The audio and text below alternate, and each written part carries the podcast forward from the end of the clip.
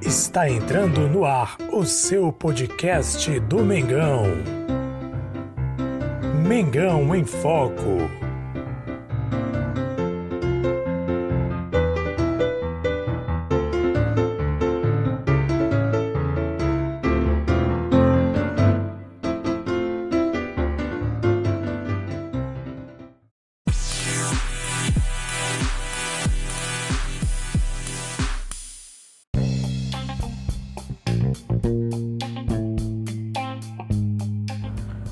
Em jogo sofrível, Flamengo venceu Altos do Piauí por 2 a 1. É isso aí. Flamengo foi até o estádio Albertão, no Piauí, e enfrentou a equipe do Altos e acabou vencendo de virada no jogo sofrível. Tem também o desabafo do Pedro em sua rede social Twitter com respeito às falas que têm sido, têm sido disseminadas na imprensa, enfim, todo mundo disseminando aí ele fica no Flamengo, não fica, ele está satisfeito, está insatisfeito. Será que ele vai continuar? Será que ele não quer ficar no Flamengo? Bem, isso e muito mais, vamos conversar sobre isso agora com vocês. Se você não me conhece, meu nome é Jesus, né? Meu nome é Jesus Mar, pode me chamar de Jesus e esse é o seu, meu, nosso canal Mengão em Foco. Se você acompanha através do Facebook, peço que você curta a nossa página, compartilhe nosso vídeo. De igual modo, também se acompanha no YouTube, inscreva-se no canal, ative o sininho deixe seu joinha e não esqueça também de é, ativar o joinha e também compartilhar nas redes sociais o nosso bate-papo. Se você acompanha a gente através do nosso podcast, muito obrigado. Favorite nosso podcast para continuar ouvindo informações, bate-papo, opinião de torcedor para torcedor sobre o Mengão Queridão. Vamos falar sobre o Flamengo na Copa do Brasil, enfrentou a equipe do Altos neste domingo. Bem, o jogo do Flamengo é, contra o Altos, quero primeiramente destacar toda a questão é, digamos assim, pré-jogo, né? Vamos destacar aqui um pouco a questão pré-jogo, né? Tudo que rolou em termos aí do jogo lá no Piauí. Algo assim muito é, tocante você ver o Flamengo num, num, lugar diferente de Rio de Janeiro ou de grandes metrópoles, principalmente o Flamengo numa região nordeste, que é muito, o Flamengo a gente sabe que o Flamengo tem uma força muito grande na região norte e nordeste. Eu particularmente moro na região norte, no estado do Pará, e aqui o Flamengo é muito forte em torcida, muito forte, assim como em todo, todo o Brasil. E o Flamengo no Nordeste tem muito mais força ainda. No Piauí foi mostrado toda essa força, onde o estádio Albertão esteve lotado, muita gente para ver o jogo do Flamengo contra a equipe do Alto do Piauí, uma equipe da Série C, salvo engano, do Campeonato Brasileiro, pela Copa do Brasil. Bem, antes de destacar o investimento que o Flamengo fez para arrumar um pouco ali o gramado do estádio Albertão, um valor de 100 mil reais, segundo foi divulgado. O Flamengo investiu ali para que engenheiros, agrônomos fizessem toda a reparação para melhorar, não para resolver, mas pelo menos para melhorar o estádio Albertão para ter as mínimas condições para os jogadores do Flamengo atuar. Se te imaginar, isso foi estratégico, estratégico. Imagine só a, a questão de condição de campo, quanto pode preocupar as lesões, né? jogadores ali correndo em campos que podem ter buracos, ter ali altos e baixos que podem causar, né, infelizmente, até uma, uma, lesão em algum jogador. Então, o investimento do Flamengo, inclusive, é prevenir questões de lesão. 100 mil reais fora a federação piauiense, salvo engano, piauiense, né, que investiu também mais 400 mil, total de 500 mil reais no Albertão, onde foi reformado ali os vestiários e toda a estrutura daquele estádio. Ou seja, olha só como a equipe do Altos né, ganhou investimento naquele estádio ali, um valor total de 500 mil reais para uma partida de futebol contra o Flamengo. Ou seja, o investimento vai ficar naquele lugar, fora o que foi arrecadado de ingressos. Não sei aqui dizer exatamente quanto foi arrecadado, mas passou da cifra de milhões a arrecadação deste único jogo do Flamengo contra essa equipe do Piauí. Imagina só uma equipe pequena do Piauí arrecadar valores acima de milhões. Eu acho que nunca na história do clube, não sei se eu estou equivocado, eles devem ter visto algum valor em torno de milhões, né? Uma equipe de Série C, uma equipe ali é, de baixo, de baixo escalão do futebol brasileiro, com valor, um valor considerável para essa equipe. Bem, esse é o pré-jogo. Dentro do jogo, o Flamengo entrou com um time praticamente misto, mas bem mistão mesmo, né? Time reserva com um ou outro titular. Para falar a verdade, titulares eles havia somente o Davi Luiz e o Bruno Henrique. Davi Luiz, que não jogou no jogo passado contra a equipe do contra a equipe lá na Universidade Católica no Chile. Então ele foi poupado, segundo foi mencionado pela, imprensa. Ele pediu dispensa para resolver assuntos, assuntos pessoais e aí ele acabou não jogando. Foi relacionado e jogou nessa partida contra a equipe do Altos. Outro titular também, o Bruno Henrique, esteve presente no jogo, na partida, porque está tá pegando o ritmo de jogo, voltou agora, jogou contra a Universidade. É importante pegar também o ritmo de jogo. Então, assim, pouquíssimos titulares. Né? Na lateral, Rodinei, lateral esquerda, Ayrton Lucas fez a estreia dele. No meio de campo ali, dois jogadores jovens, o Daniel Cabral e esqueci agora, gente. Nossa, esqueci o nome agora do jovem jogador.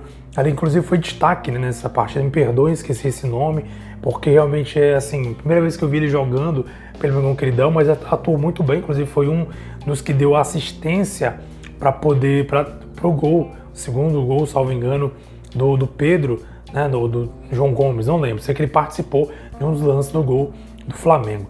Então, assim, é, jogadores jovens, né, que nunca tiveram, tiveram poucas oportunidades ou estrearam nesse jogo contra a equipe do Altos. Então, assim, foi um time bem mesclado mesmo. O, o Marinho entrando, o Pedro também foi destaque, entrou no, na partida, inclusive marcou um dos gols, o primeiro gol que puxou a virada. E o segundo gol foi feito, foi feito pelo João Gomes, que entrou no decorrer da partida e acabou decidindo o placar em 2 a 1 de virada, né? Porque o Flamengo tomou susto ainda, levou o gol da equipe do Alto do Piauí e acabou virando o jogo. Bem, praticamente foi ataque contra a defesa, gente. Início do jogo ali, primeiro tempo praticamente, o time do Alto todo fechado, linha de quatro, linha, duas linhas de quatro praticamente ali, fechando a área, né? Duas linhas de quatro, enfim, mais os zagueiros ali.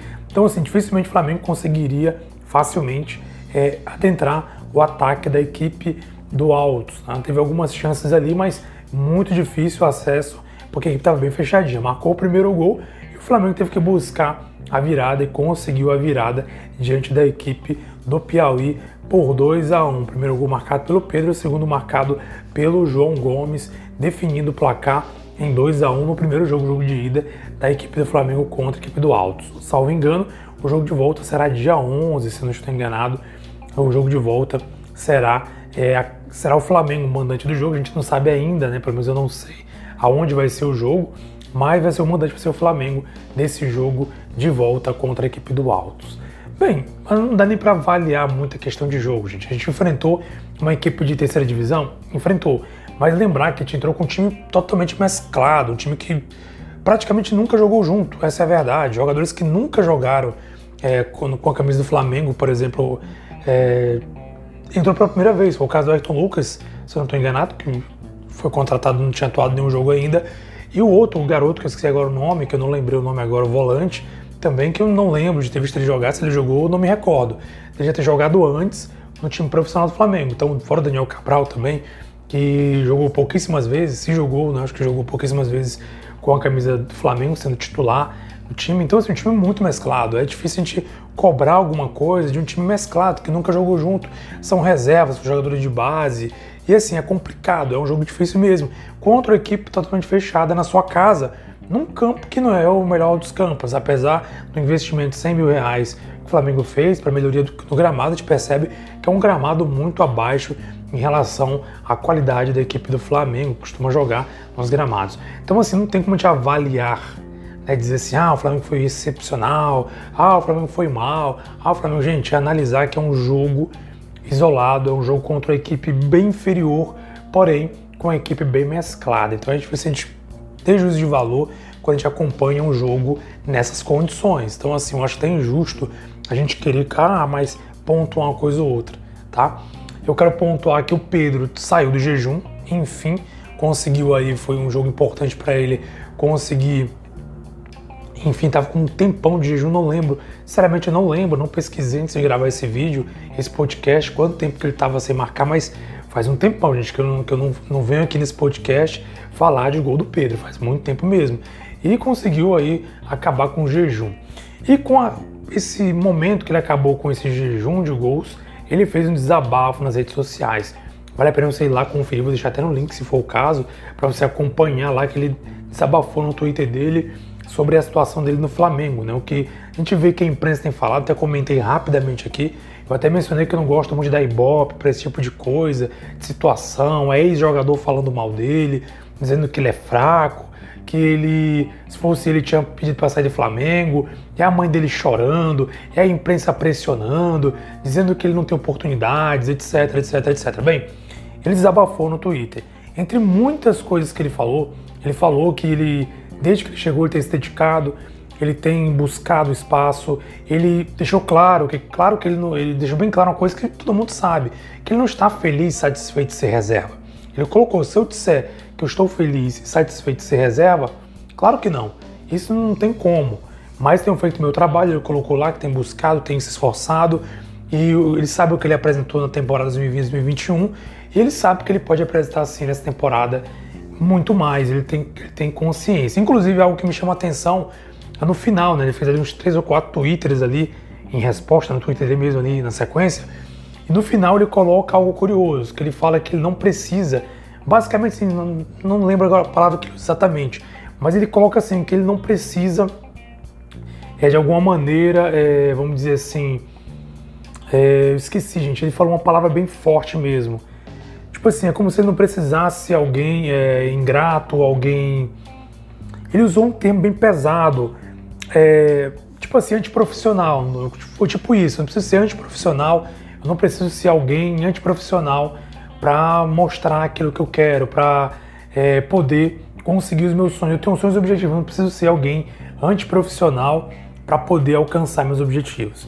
Gente, isso me chama atenção pelo seguinte: isso mostra que talvez seja uma cutucada, principalmente a imprensa.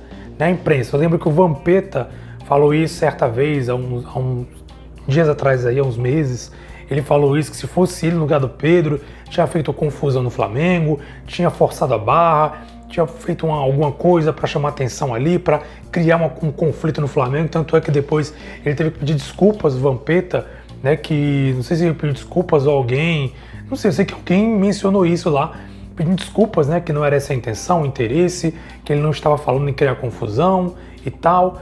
E o Luizão também falou a mesma coisa. Luizão, até mencionei rapidamente no podcast anterior, que eu não gosto de falar sobre essas coisas, mas o Luizão falou no, no, lá numa participação que ele teve na Jovem Pan, né, num bate-papo lá com. Esqueci o nome agora do, do jornalista lá, o pessoal chama de Pilhado. Ele passando com Pilhado lá na Jovem Pan, numa resenha com Vampeta, ele fala que o Pedro é fraco. Ele diz: Ó, oh, o Pedro é fraco. Ele jogou quantos clubes? Olha, ele está no Flamengo sendo reserva, sendo banco. Eu mesmo não aceitaria isso, daria um jeito de sair. É, enfim, buscava um espaço para mim que eu não ia aceitar isso. Ou seja, ele colocou o na fogueira. Como a imprensa tem colocado muito Lê na fogueira com respeito ao Pedro. Ah, ele tem que procurar outro clube. Ah, ele tem que fazer isso. Ah, porque ele tem que, tem que criar uma confusão, tem que criar um caos. Bem, ele deixou claro no Twitter dele, no desabafo dele, que ele procura assim, os sonhos, ele tem sim os objetivos dele, mas ele não precisa fazer é, coisas, né? Vou, vou dizer, eu não lembro a palavra exata que ele, que ele disse, mas ele coloca lá que ele não precisa ser antiprofissional para fazer, para conquistar os sonhos e objetivos dele. Então eu creio que esse desabafo dele foi tanto a questão que ele precisava falar mesmo, né? Todo mundo fala dele, diz que ele está acomodado e tal e tal, e, e diz e sugere que ele tem que criar um conflito. Eu creio que esse desabafo foi mais ou menos nesse sentido de chamar a atenção da imprensa que critica ele, que fala que ele tem que procurar espaço, que ele tem que criar uma confusão, ele dizendo que não vai fazer isso, que ele vai procurar pelos próprios méritos ali, pelo próprio treinamento que ele tem tido, ele mesmo deixou claro isso nos twitters deles, no, nas nos twitters que ele colocou, que ele tem buscado, tem treinado, tem ido atrás e ele sonha e acredita que vai, vai conseguir se conquistar, só que da maneira correta e não sendo alguém ali, como ele mesmo colocou, né? Alguém sendo alguém antiprofissional. Bem, nação, é isso aí. Né? O Flamengo conseguiu uma vitória 2 a 1 vitória importantíssima para o jogo de ida. Jogo de volta, o Flamengo certamente vai estar praticamente, eu creio, completo, ou pelo menos eu acho que mais reforçado em relação a esse jogo, até porque foi estratégico a questão de levar um time misto, porque a viagem é longa, difícil, ia cansar muito e assim não seria realmente legal levar todo mundo, desgastar todo mundo. Até porque já tem jogo agora, se não estou enganado, na quarta-feira, salvo engano, contra a equipe do Talheres. Então, assim, não seria algo bom, né? Levar todos os titulares, cansar todo mundo. E quando jogar contra o Talheres, para um jogo que pode inclusive decidir já antecipadamente a classificação do Flamengo para a próxima fase da Libertadores de levar o time, é, levar o time cansado. Fora que tem contra o Talheres, tem jogo contra o Botafogo, enfim, teve uma sequência de jogo contra o Ceará, uma sequência de jogos aí que o Flamengo tem que usar ao máximo né, a equipe que tem para poder evitar o máximo de lesão e também descansar jogadores. E você, Nação, o que você achou do jogo do Flamengo? Se é que você acompanhou, porque esse jogo só foi é, mostrado pela Prime Video, né? Fora se você deu algum jeitinho lá na internet para poder assistir. Né? Eu sou assinante Prime Video, assisti o jogo pela Prime Video. O que você achou do jogo? O que você achou da atuação da equipe? O que você achou do desabafo do Pedro? Que eu acho nesse momento assim, algo que chamou mais atenção do que o próprio jogo.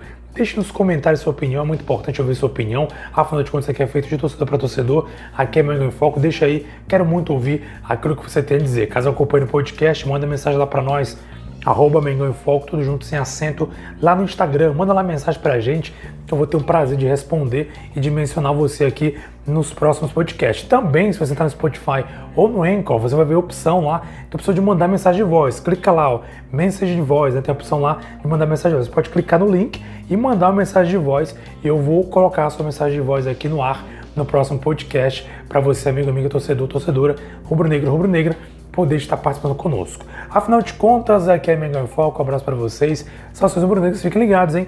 Tem mais Mengão Queridão durante o meio de semana, então não esqueça, inscreva-se no canal, ative o sininho, deixa o joinha, compartilhe nosso vídeo, curta nossa página no Facebook, siga no Instagram e também favorite o nosso podcast.